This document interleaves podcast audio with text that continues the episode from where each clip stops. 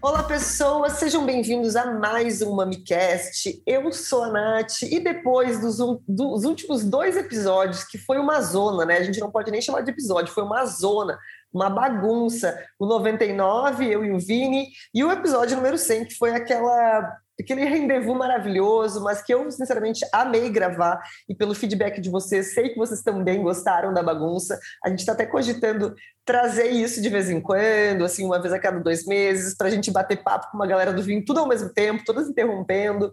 Mas foi muito legal. Só que depois de dois episódios zoados, a gente tem que voltar a um episódio que traz um conteúdo mais sério, não que a gente seja sério, né? Mas pelo menos um conteúdo organizado aqui com um tema, porque os últimos não tiveram tema nenhum. E eu resolvi trazer uma pessoa que eu conheço há bastante tempo já, é, para a gente falar sobre um tema que é, foi muito curioso durante essa quarentena, né? Que é eventos de vinho.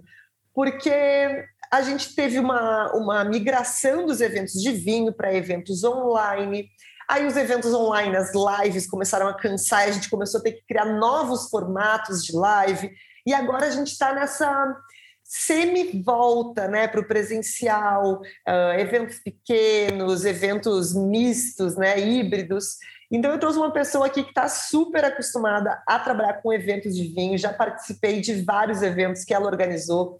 A Maite Marinho, já trabalhei com ela na Enocultura, que foi onde eu conheci ela. Hoje eu convivo com ela na Cantu Importadora e ela segue sendo essa pessoa super responsável por esses eventos. Então, Maite, seja muito bem-vinda. Olá, Nath. Olá, pessoal. Obrigada pelo convite. Estou super animada em participar. Sou ouvinte do podcast. Estou toda orgulhosa agora de, de, de, fazer parte do hall de entrevistados. Vamos Ai, lá. Ai, que bom. Eu fiquei muito feliz com a tua com a tua resposta positiva para participar aqui com a gente, porque depois daqueles últimos dois episódios eu pensei quem é que vai querer participar dessa zona daqui para frente.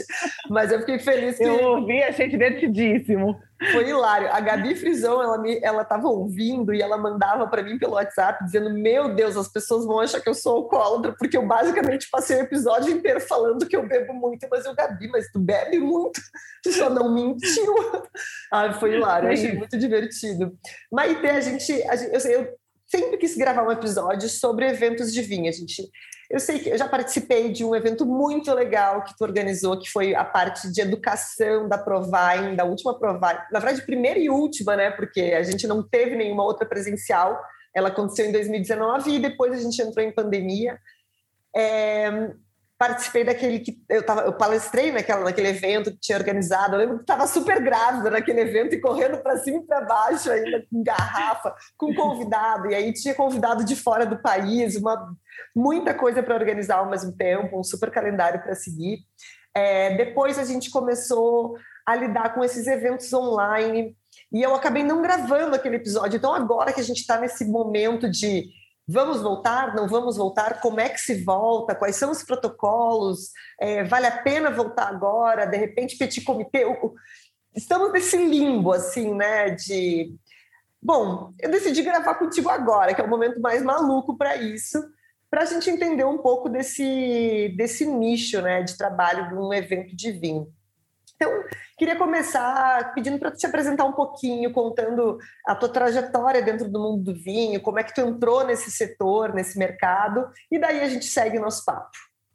Pois é, eu acho que é um cenário super incerto e, e eh, a gente está num, num, momento super efervescente. Acho que a gente vai descobrir juntas aí os próximos passos dos eventos, né? A gente nota aí um interesse, um, uma, uma sede para o presencial, mas eu, eu, a gente vai mudar consideravelmente o formato, já não cabe, não comporta, né? mesmo pós-Covid, pós-pandemia, eu acho que o formato de evento vai mudar radicalmente. A gente vai, vai aproveitar esse momento aí de transição para repensar realmente o formato. Bom, eu trabalho no vinho já há 20 anos, me dei conta esses dias aí com a polêmica dos cringes, eu me dei conta de que eu sou uma delas e que o meu, a minha trajetória no, no mundo do vinho, é, enfim, 20 anos já, né? Parece que foi ontem, eu me dei conta recentemente com essa polêmica toda. Comecei aí em 2001 na importadora Expand, lá atrás. Não venho de família que bebe vinho, assim como vocês, né? A trajetória da Nath, do Thiago também passa por isso, acho que da maioria. Então, não tenho aquela história bonita de que meu pai tomava vinho do Porto comigo, a minha família não é de origens europeias que justifiquem o interesse. Eu sou formada em marketing meu primeiro estágio em marketing foi na Expand. Então, eu tomava vinho, tomava assim, eu tinha 19 anos, é, super bebedora de cerveja, das mais baratas, estava naquele rolê de faculdade pobre, e eu quando me lembro disso, eu falo, gente, eu estava na melhor importadora, no auge da importação, com os melhores acessos, com a, acesso aos melhores vinhos, e eu gastava todo o meu dinheiro, meu, meu suado, minha suada bolsa auxílio de estágio em Moscato d'Asti, da Bataziolo. Esse foi o meu início. E aí, eu falei, cara, caí de paraquedas, assim, o assunto em si não, não, não era do meu universo, mas dei sorte de trabalhar com os melhores profissionais, boa parte dos profissionais do vinho passaram pela escola que foi a Expand, e eu agradeço muito todos eles, tenho contato ainda com, com boa parte do, da turma que trabalhou comigo, que me estendeu a mão aí nesse início da minha carreira em marketing, foi meu, meu começo na área de vinhos, né? Tive um gap aí de uns 4, 5 anos que saí, fui conhecer outras áreas, mas quando coloquei um pé fora, eu acho que é, é senso comum, né? Que a gente fala, hum, aquilo, é, aquilo é, é legal, aquilo era legal, né? Aquele assunto, puxa, vinho relacionado à história, gastronomia.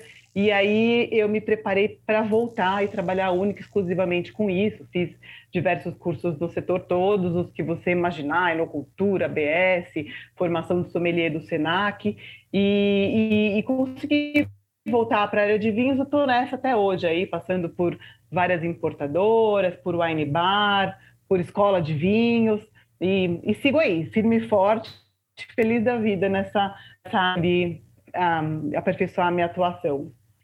Quando tu começou a falar, tu já falou uma coisa muito legal que, que eu já quero puxar, né? Que é essa o, o quanto a gente vai trazer de coisas para esse pós-pandemia, quando tudo acabar e quando tudo normalizar, quantas coisas não vão mudar, né? A gente estava conversando, estava conversando com o Thiago hoje sobre isso. A gente falou sobre os buffets de comida, né? O quão sem noção era um pouco isso, todo mundo botando a mão na mesma colher, conversando em cima do buffet, cuspindo na comida. E isso mudou muito. Agora, geralmente, tem uma pessoa servindo, ou tem um vidro ali tapando. É, algumas coisas como viagem de avião, tudo bem é, a máscara ela é uma coisa que é, é, é muito claustrofóbica para muita gente. Mas assim, a gente está no voo de avião, a gente está, ou de ônibus mesmo, a gente está trancado num ambiente que não tem circulação de ar, todo mundo respirando a mesma coisa. Quantas coisas a gente parou para pensar é, nessa, nesse momento e quantas delas a gente provavelmente, provavelmente vai levar adiante. E em relação, e, e trazendo isso para o cenário de eventos, né? Uh, como é que tu sentiu o primeiro baque nessa questão de eventos? Estava trabalhando em locais que tu fazia sempre muitos eventos, toda hora tinha uma degustação, de vários portos, né? Desde uma degustação pequena até uma grande feira. Qual foi o primeiro, a primeiro baque, tirando né, toda a parte, estamos numa pandemia, o que está acontecendo, mas tirando essa parte pessoal, para essa questão profissional. Como vai, para onde vão esses eventos? Na hora foi uma coisa que veio, bom, vamos para live. O que, que passou pela cabeça nesse momento em relação a esses eventos? Ah, eu acho que pegou todo mundo de surpresa e foi um desespero geral, porque vinho está associado a, a, contato, né? A, a, dividir garrafa, a partilhar garrafa, a, enfim, compartilhar uma mesa. Então, na, de imediato, não dá, é, é, um segmento que a gente não vai conseguir jogar para o online, né? O, o, foi um cenário assim, preocupante, porque o, o, fato de partilhar, né? A, a maneira como a gente consome, convive e, é, enfim, vivencia o vinho, num primeiro momento não imaginamos que fosse possível é, adaptar para online. Aí depois, óbvio, passado o susto, a gente precisava migrar para online, não foi opcional. E, e aí eu acho que foi aquela a, a, a explosão das lives, né? Para todo mundo.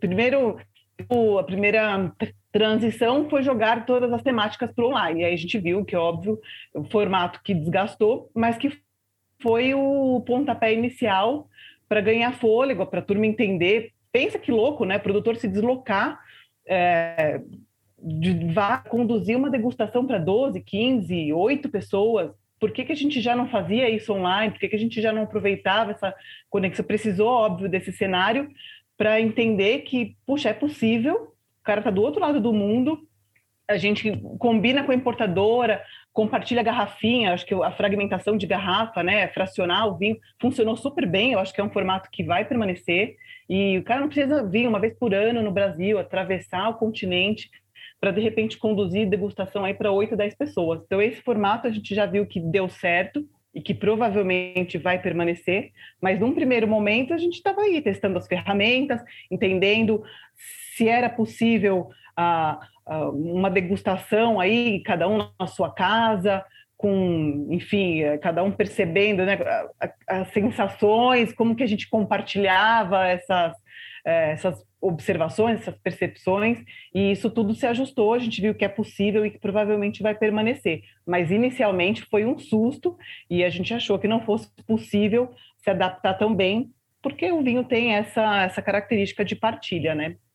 Uma coisa que eu achei muito é, interessante, que eu, uh, eu vi num post de alguém reclamando sobre ah, cansei de live, e era especificamente no mundo do vinho, né?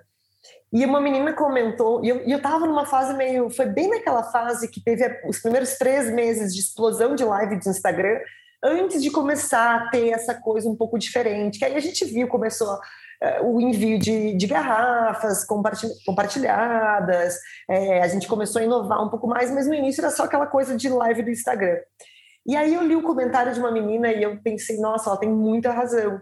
Ela disse, olha, eu sou aqui do Nordeste e se não fosse essas lives, eu não poderia participar desses eventos. E eu não teria é, a chance de poder fazer uma pergunta para esse produtor porque geralmente esses produtores eles vão para São Paulo, no máximo Rio de Janeiro, mas eles vão para São Paulo, então não chega aqui. É, e o fato de eu poder, pelo menos, mesmo que eu não receba o vinho, acompanhar e poder fazer uma pergunta em tempo real, me aproximou e aproximou muita gente de, do interior, de outros estados, enfim. E, e essa foi uma coisa muito legal, né? A gente está falando de uma coisa que super distanciou a gente mas ao, ao mesmo tempo a, ela aproximou, porque a gente mora em São Paulo e a gente não percebe o quanto a gente é privilegiado por, por esse monte de evento que acontece aqui, tudo que tem de feira acontecendo, visita de produtor.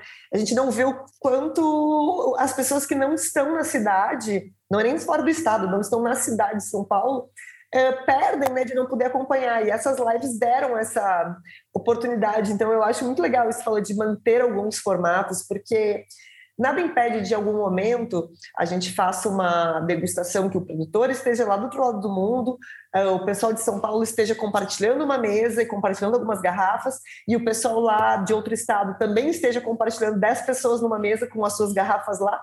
Então, juntos, separados, assim, sabe? Então, eu acho que essa foi uma coisa muito bacana. Mas qual foi, falando de logística agora, assim, qual foi a parte mais, mais complicadinha de fazer essas lives? Porque, assim, eu não, não montei lives nesse formato, mas a coisa que mais me batia quando eu via aqueles kits era é, a divisão das garrafas naquelas mini garrafinhas. Pelo menos eu, olhando de fora, imagino que aquilo ali devia ser um inferno. Cara, eu subestimei o trabalho que dá fazer isso, assim, de verdade. As primeiras, ah, imagina, você compra garrafinha, tal, higieniza, compra um funilzinho, dá trabalho, Nath, dá trabalho, leva tempo e exige um, olha, um comprometimento, assim, com higiene, com limpeza. Eu estava super paranoica com, com enfim, com esse, com esse uh, com esse preparo né, inicial, que nunca tinha feito isso, era um formato novo e estava completamente obcecada, paranoica, pesquisei uh, o formato ideal, qual era o modelo ideal, a garrafinha correta. Os, os, dois, três primeiros foram traumáticos, depois entra no ritmo, né? Você já sabe o que funciona. E aí tem umas gambiarras? Eu fui atrás do funil certo, do tamanho. Eh, aí você percebe que, putz, uma jarra de vidro com um biquinho fino super resolve.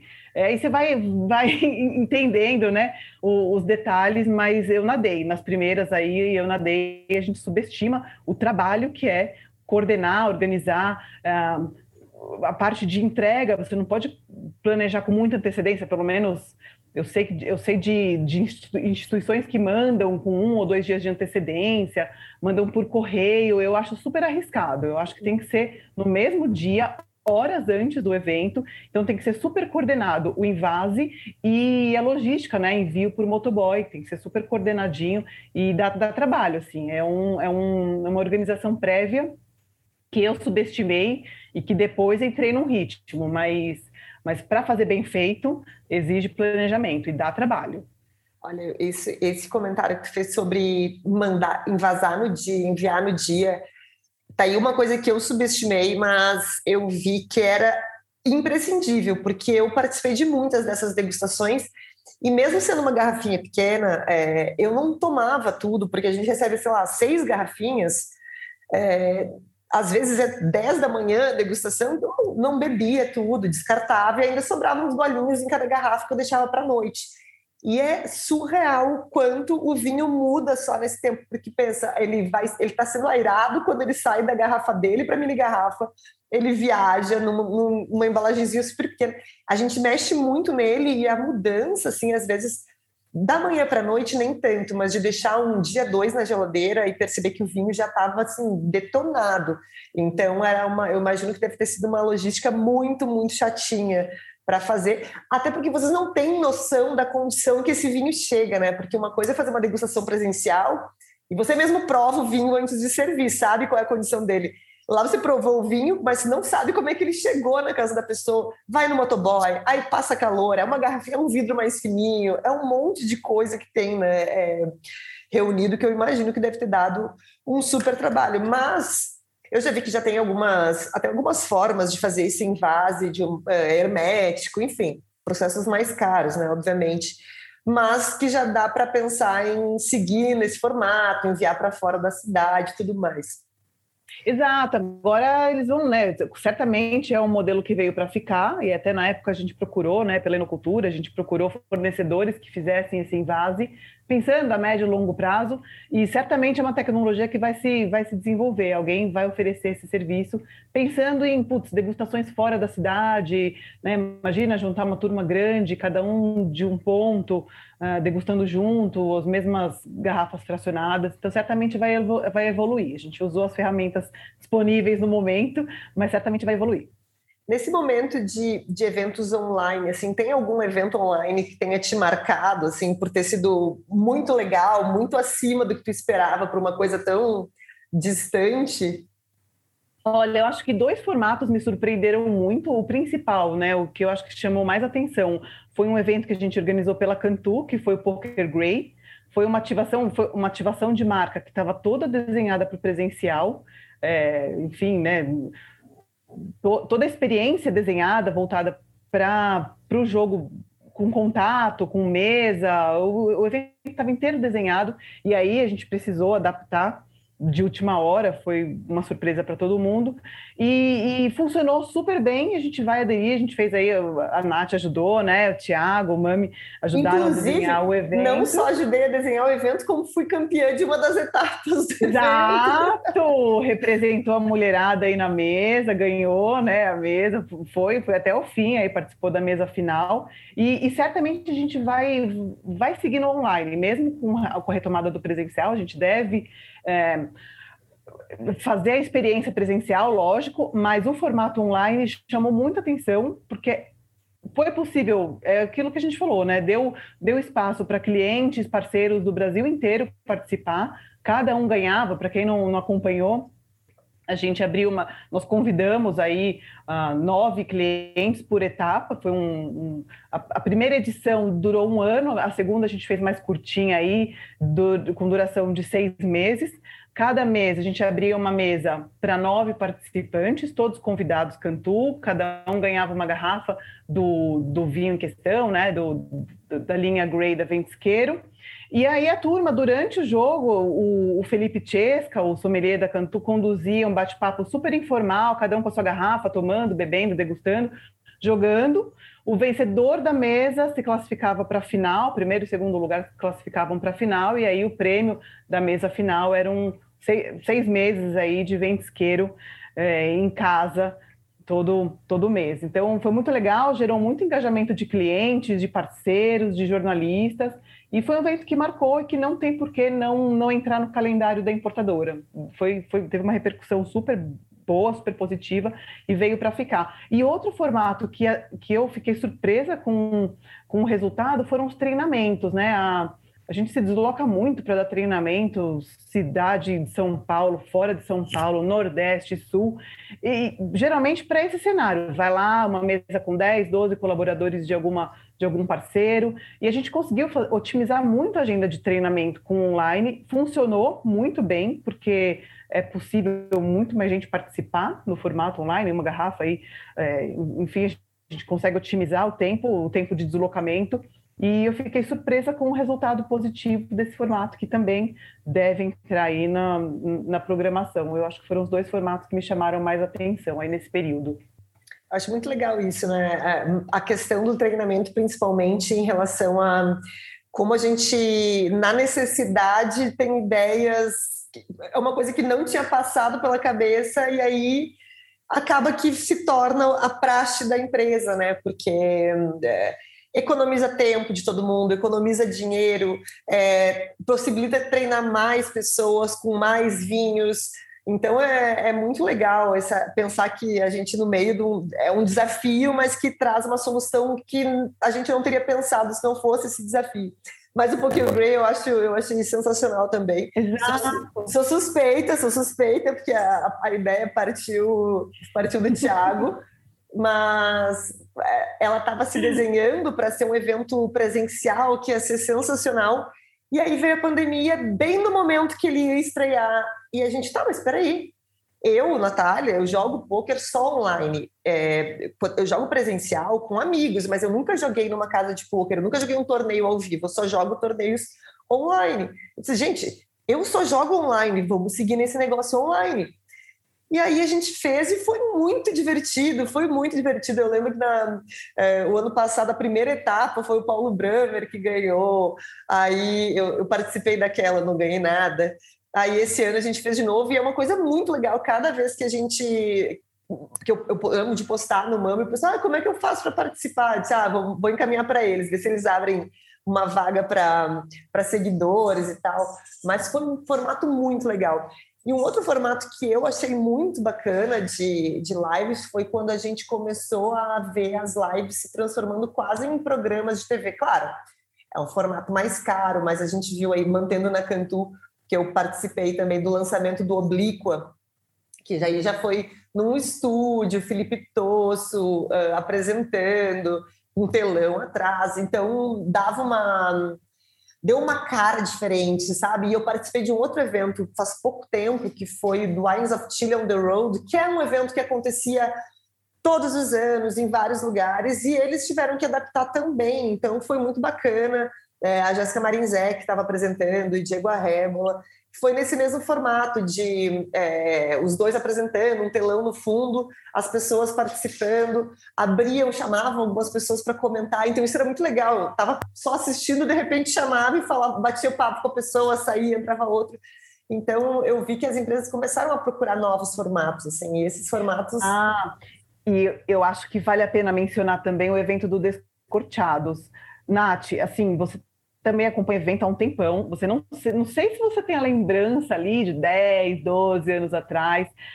As primeiras Expo Vines, aquele caos, aqueles pavilhões lotados, quentes, faltava ar-condicionado, não tinha taça todo mundo tem uma lembrança muito ruim de evento muvucado, né? E aí, assim, acho que ninguém achou um caminho para otimizar esses eventos. Era algo que as importadoras já vinham falando, putz, vamos fazer evento menor, vamos fazer evento, vamos pensar em temas, né? Conduzir temas dentro da feira, para dar uma guiada, a pessoa toma três, quatro taças na quinta, já nem sabe mais onde está.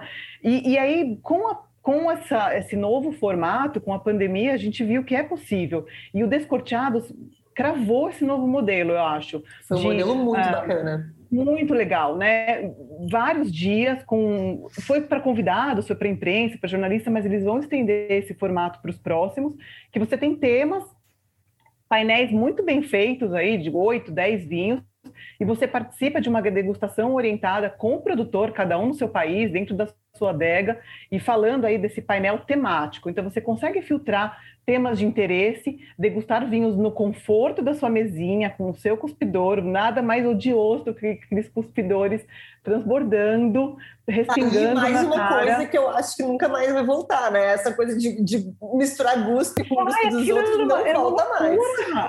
Aquilo era uma loucura, respingando no do lado. Aquilo era uma loucura, assim. A gente só se deu conta disso recentemente, né? E aí o Descorteados eu acho que vale a pena mencionar também como modelo de evento que, que veio para ficar. Eu achei muito bacana mesmo, para quem não acompanhou Descorteados, o último, é, eles, foi um evento híbrido, né? Então foi para convidados, as os convidados iam presencialmente, tipo sala de aula, todo mundo em dia de prova, né? Todo mundo sentadinho longe um do outro na sua, na sua mesinha.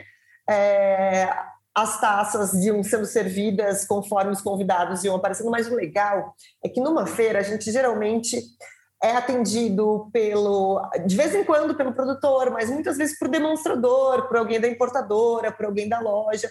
E nessa, nesse evento, como era online, estavam online todos os produtores. Então, foi a primeira vez que eu participei de uma feira em que todos os vinhos que eu bebi, eu degustei junto com o produtor. Então, isso foi muito legal, foi, foi muito bacana. A gente tinha um telão e as pessoas, os produtores iam aparecendo no telão conforme a sua ordem, tinha um cronograma bem rígido, então eles tinham cinco minutos para falar, já entrava o próximo, É, e ao mesmo tempo a gente estava lá como convidado, cada horário era, uma- era pessoal de importadora, pessoal da imprensa, influenciador, eram turmas separadas, mas ao mesmo tempo isso estava sendo transmitido para o público geral é, no, no YouTube, no Instagram deles, então era, foi muito legal, assim, eu achei, uma- eu achei um formato muito bom, e realmente ele tirou essa muvuca de feira, porque por mais que a gente saiba que algumas feiras elas são só para profissionais, ou, ou a maioria das feiras tem um horário que é só para profissional e depois entra para o público geral, tem muita gente bêbada. O pessoal sai muito caindo de bêbado. Eu nunca fui numa feira presencial que eu não via alguém saindo caindo de bêbado ou vomitando num canto do salão. E é muito caótico, porque deve estar lá tentando degustar e ouvir, e aí tem uma pessoa que está lá bem bêbada, querendo só encher a taça. E é, é caótico, então foi muito legal esse formato. Eu acho que é, é realmente foi bem lembrado. É um formato que, que eu super adoraria participar de novo, sabe? Eu entendo que o presencial é muito importante, mas esse foi híbrido e foi muito legal. E Maite, agora, como é, como é que estão as coisas neste exato momento, agosto de 2021? Que pé estamos para eventos?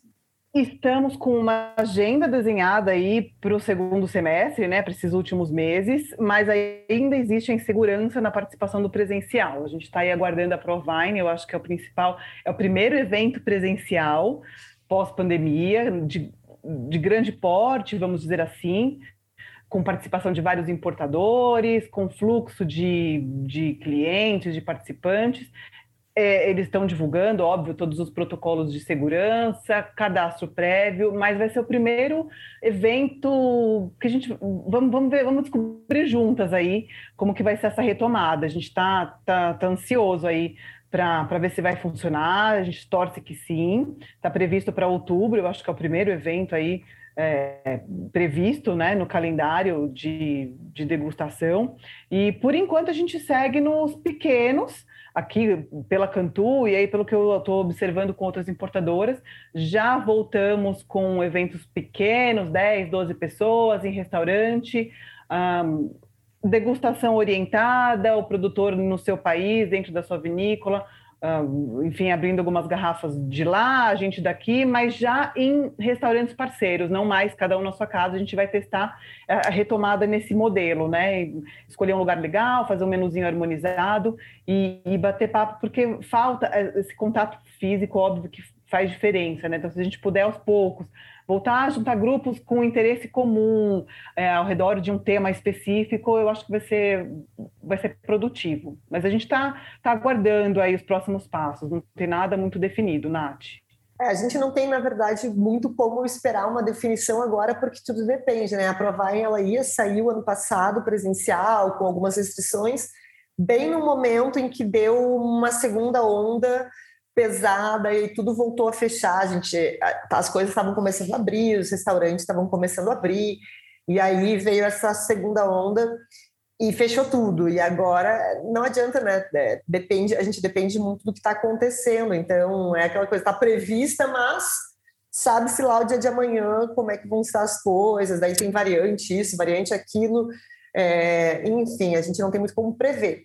Mas pensando no que pensando positivo de que tudo vai dar certo, de que as coisas estão melhorando e de que esse evento vai sair o que, que teria de mudança para o público geral, por exemplo? O que, que o público poderia esperar?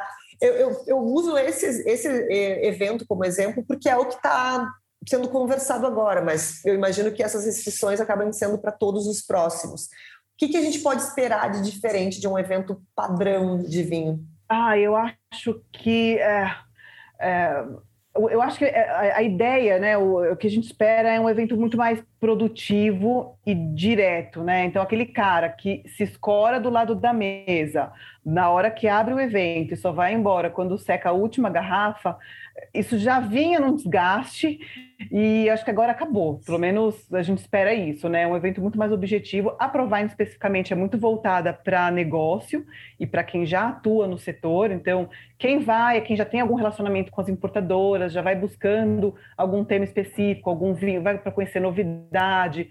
É, já é um evento voltado para negócios, acho que por isso que se manteve no calendário e está todo mundo participando com bastante interesse. Mas para os próximos, o que a gente espera é realmente um evento muito direcionado para aquele tema específico.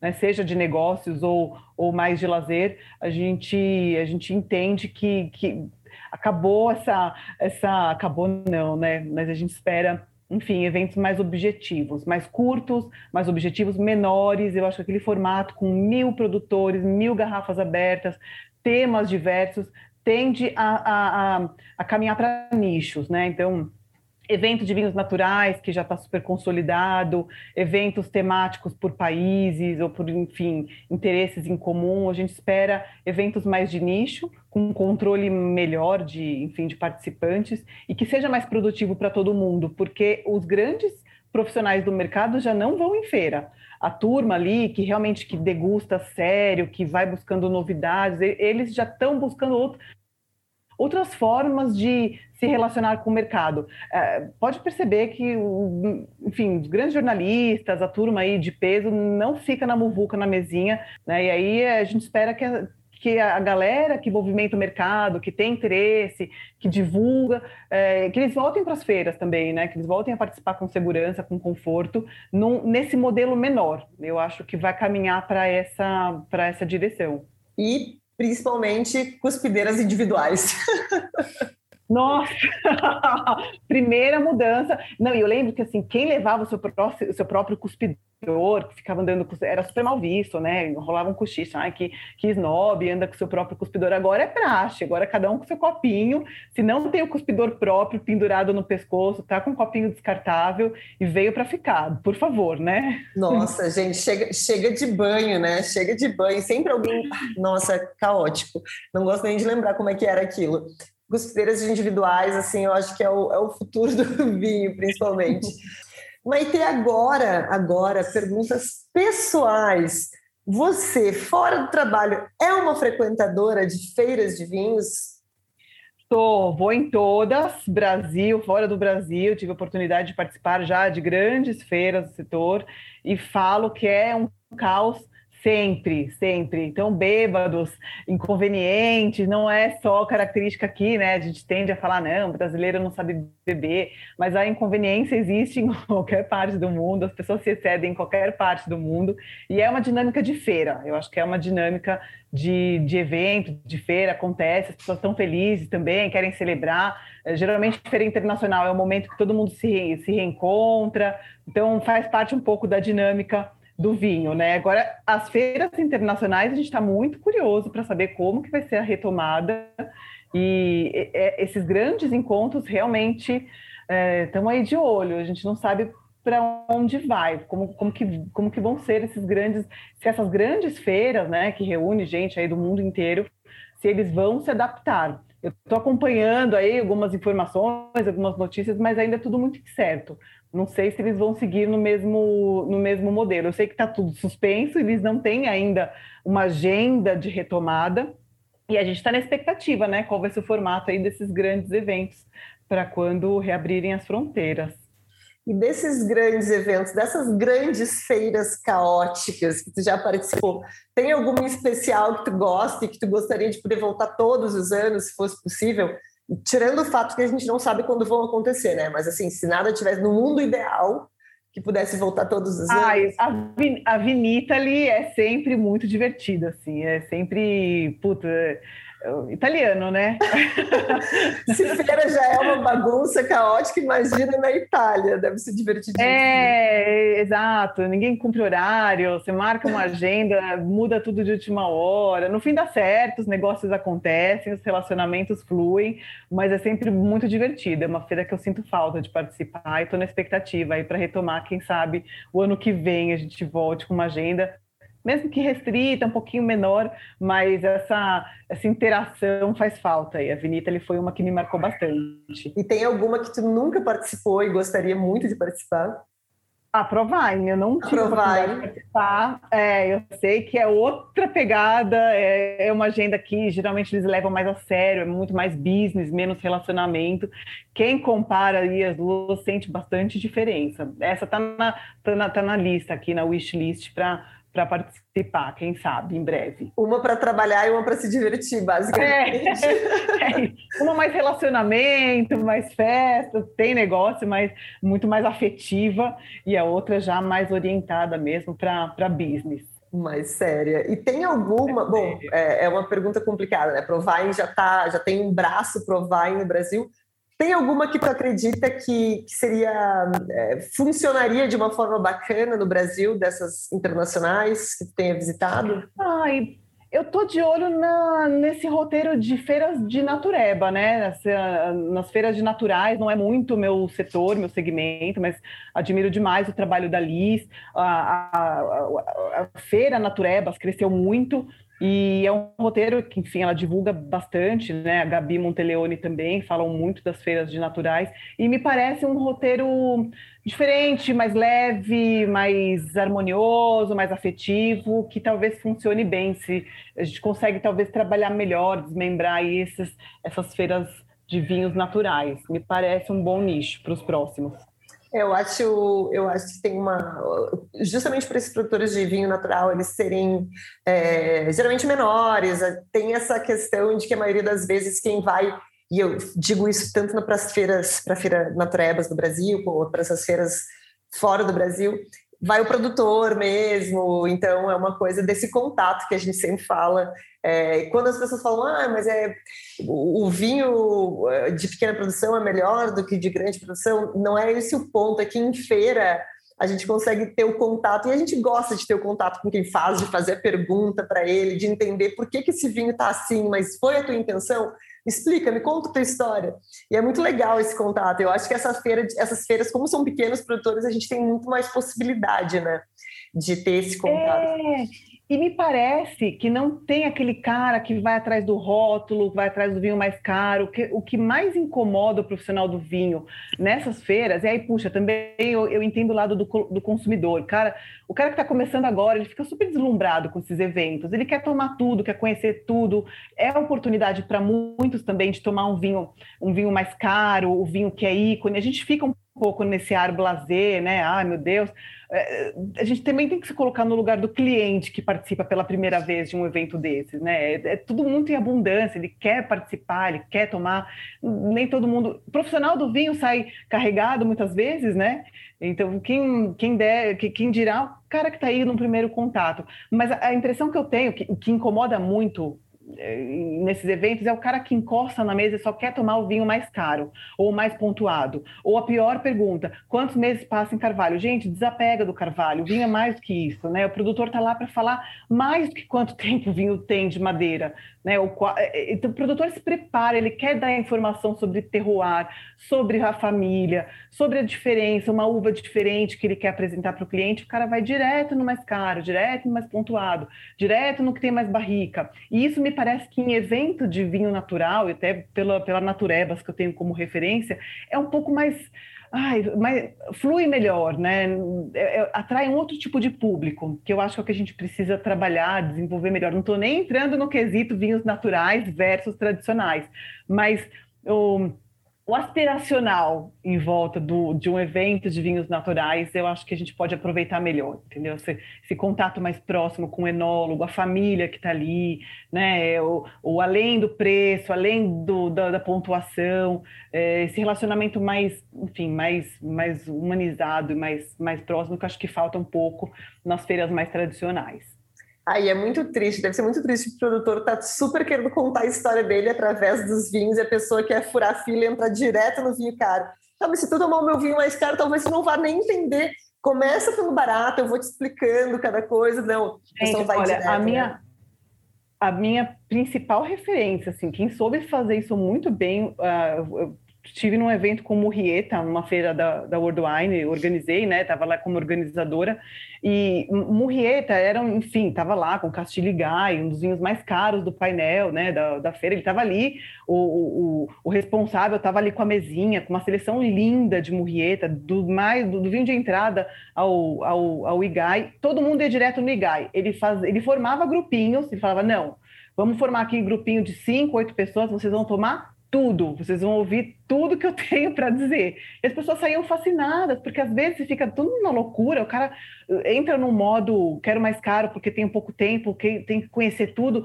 A galera entrava num, num, modo ali no automático e ele, ele, ele conduzia com mão de ferro. Foi o primeiro e único que eu vi com, que conseguiu fazer isso muito bem. Ele juntava a turminha, fazia todo mundo provar tudo e todo mundo ouvia o que ele tinha a dizer de todos os vinhos. É um caminho, né? É um caminho. Se vocês querem esse prêmio aqui, vocês vão ter que passar por todos esses aqui e ouvir tudo. Porque, assim, a gente entende, assim, às vezes a gente tem pouco tempo, não é nem pouco tempo. As feiras, às vezes, são muito grandes e a gente já vai marcando no caderninho onde eu quero ir, que produtor eu quero conhecer, que vinhos eu quero tomar. O problema é pegar o caderninho e marcar apenas o vinho mais caro de cada produtor e de um em um. Então, eu acho... Eu, eu já presenciei produtores com aquela tristeza olhando e dizendo: não, por favor, bebe todos eles antes, que até para entender melhor esse outro vinho mais caro, é preciso que tu prove esses outros para conseguir aproveitar melhor este, este meu ícone, assim, mas é deve ser deve ser ah, e também não, e eu acho que nada pior também do que aquela situação do produtor esconder a garrafa embaixo da mesa, aquela garrafa especial que só para clientes específicos ele oferece. É muito desagradável para quem participa e ver aquela garrafa escondida, muqueada, e o produtor meio que sai de lado. Então, poxa, para evitar essa situação, né, faça um painel e conduza o participante a conhecer outras coisas, né?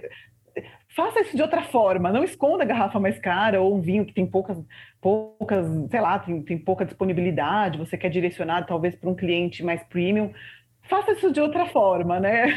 Oriente o cliente para ele participar de outro jeito, porque eu acho isso muito desagradável. Eu acho que é uma das grandes deselegâncias em evento de vinho.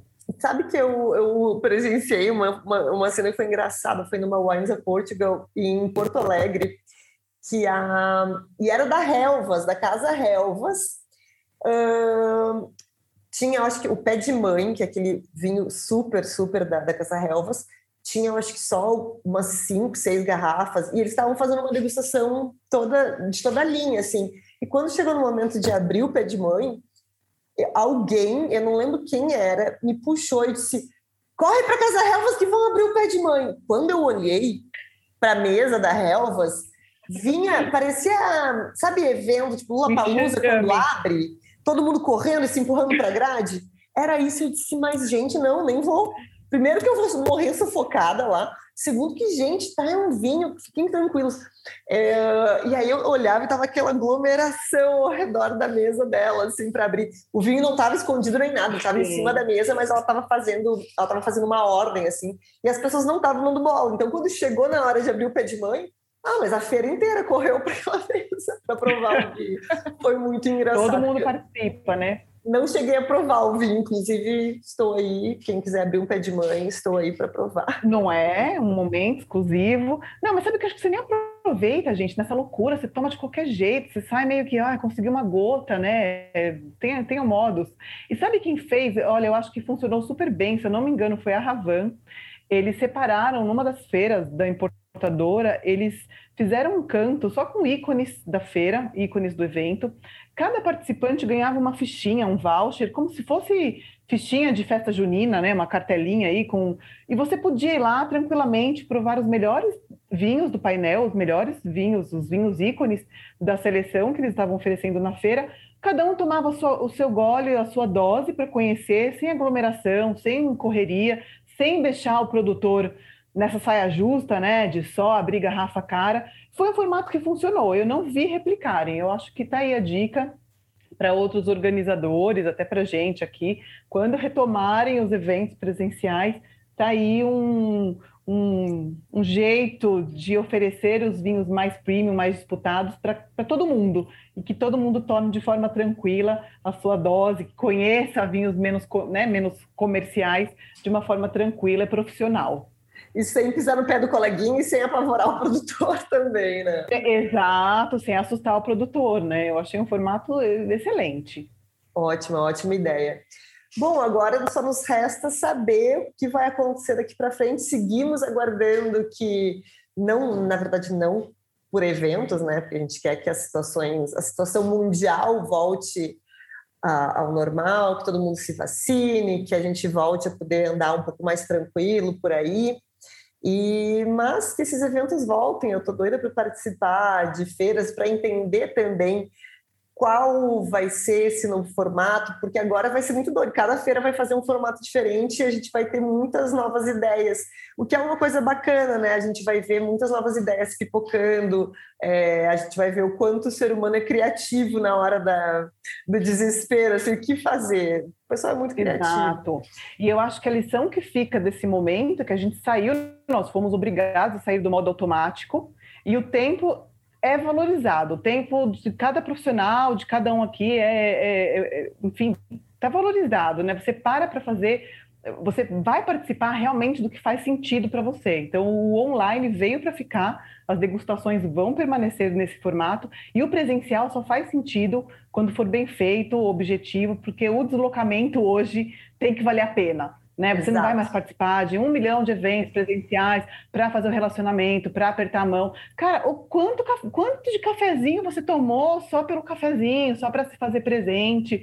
Então, o tempo é escasso e é o nosso bem maior. A gente só vai sair de casa se valer a pena. Até lá, o online está funcionando muito bem e veio para ficar nos eventos de vinho. É, Olha, eu vou... Esse é minha, meu fechamento aí do nosso cenário atual. Vou, vou aplaudir, não dá para ver eu aplaudindo, dá para ouvir eu aplaudir, vou aplaudir, porque essa Maite assina embaixo. É, a gente se dá conta de quantas. Claro, dá vontade, dá saudade para o evento presencial, mas, mas a gente começa a perceber que preciso estar lá, preciso estar nesse. Não, eu já participei de um evento igual a esse meses atrás, com os mesmos vinhos.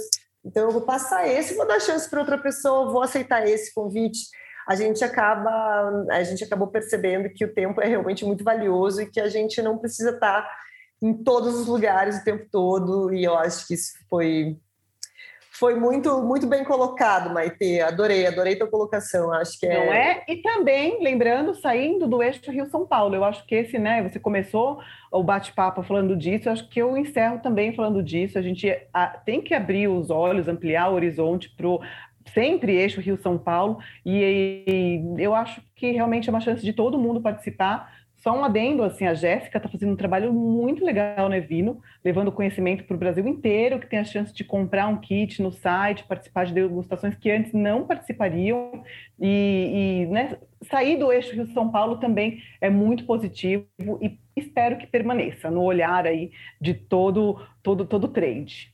Exato, até porque a gente tem um país muito grande e, e, e, se a gente quer aumentar consumo, tem que, tem que expandir limites geográficos também, não adianta ficar só aqui. E esse tipo de coisa é, é, são ideias criativas que vêm e elas ajudam o consumidor, elas ajudam nas vendas, elas ajudam todo mundo, todo o setor, né? Então, eu acho que esse tipo de coisa elas vão continuar. E tomara que continue, na verdade, E é isso. Adorei nosso é papo, Maite. Agora estamos apenas aguardando, aguardando novas diretrizes, aguardando novidades sobre os eventos de vinho. Mas adorei bater esse papo. Acho que trouxe muitos insights que eu tô até aplaudi. É primeiro que eu aplaudo no podcast. Mas trouxe ótimos insights, trouxe ótimos insights para esse setor de eventos, não só de eventos, mas principalmente para o setor de eventos, até para a gente repensar um pouquinho a necessidade de estar no presencial. É, a gente fala muito de sustentabilidade de, e, e o nosso transporte tá, entra nessa questão, a nossa, o nosso deslocamento entra nessa questão, então isso ajuda o, o mundo como um todo. Maite, é foi, um, foi um prazer te ter aqui como convidada do nosso podcast para voltar a um bate-papo sério depois daquela zoeira que foram os últimos episódios. Eu... Ah, super agradeço o convite, gente. Foi ótimo mesmo, Nath. É um assunto que daria mais uma hora aqui brincando, né? Com certeza, com certeza. E espero que a gente daqui um ano a gente converse de novo para fazer um balanço do que, que aconteceu, com as, que, como estão os eventos agora, é, para a gente bater com esse episódio e ver se a gente acertou nas nossas previsões, como estão as feiras, enfim, para a gente poder fazer esse comparativo. Tomara que daqui um ano a gente esteja 100% de volta ativa e podendo fazer esse, esse episódio comparativo. Opa, tô dentro. Eu agradeço demais a tua presença aqui. Pessoal que ouviu este episódio, está com alguma dúvida, ficou, quer fazer algum comentário sobre o assunto que a gente trouxe aqui, tem algum outro evento é, que também foi muito legal, algum outro formato de evento online que foi muito legal e a gente não mencionou aqui, manda uma DM para a gente no mami, arroba. É, e é isso, eu vou repassar daí para Maitê. Maitê, se quiser deixar o teu, o teu Instagram também, eu não sei se ele é aberto ou não, mas se quiser deixar, pode deixar aqui para o pessoal te seguir. Meu Instagram não é aberto, mas pode, pode chamar lá que eu libero, é M Marani, Maite Marani aí no Instagram. Eu sou meio devagar por lá, mas eu acompanho, eu sou meio stalker. Eu tenho o Insta mais para observar do que para compartilhar, mas espero melhorar isso em breve. Parece o Thiago, né? Ele disse que não usa o Instagram, eu digo, não usa para postar, né? Porque para olhar, tu passa o dia inteiro olhando. Eu não saio do Insta, mas eu tenho preguiça, mas eu tenho, tenho que melhorar isso. Tá aí na, nas metas do é tipo, ano. É tipo TV, né? Não, não, faço, não interage, só, só assista. Ótimo. Isso. Exato. Então tá bom, Maite, foi um prazer mais uma vez. Pessoal que está nos ouvindo, obrigada por ficarem até aqui com a gente. Nos vemos na próxima sexta-feira neste mesmo canal. Um beijo e até a próxima.